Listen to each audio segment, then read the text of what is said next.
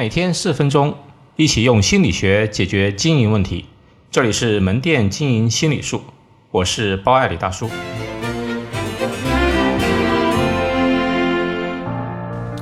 钱大妈的销售策略，由于社区经济的兴起，主打社区生鲜食品的钱大妈开店迅猛。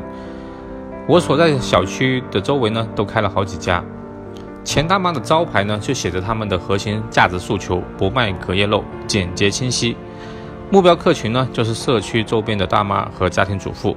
对于他们而言，钱大妈解决了两个重要问题：距离近和东西新鲜。钱大妈所经营的新鲜肉菜呢，均要求当天销售完毕，绝不隔夜销售。店面呢，每天七点钟开始打折，每隔半小时呢再降一折，直至免费派送。这个策略呢，简直是一举两得。第一呢，塑造了良好的企业价值观，不卖隔夜肉，这是一种承诺，而且是看得见的承诺。你晚上去店里看，会发现货架上真的很空，基本上只剩很少的东西，相当于现场告诉你，我的确不卖隔夜肉。另外，第二点，他利用了损失规避的心理呢，加速销售。每家钱大妈的门店呢，其实不算大。而生鲜超市遇到的最大问题，其实就是库存的损失。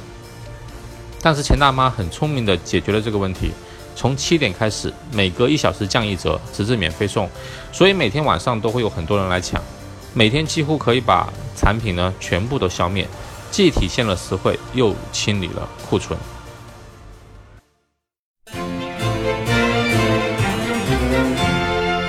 好，今天就到这里。欢迎大家关注门店经营心理术同名微信公众号，那里有文字版。谢谢。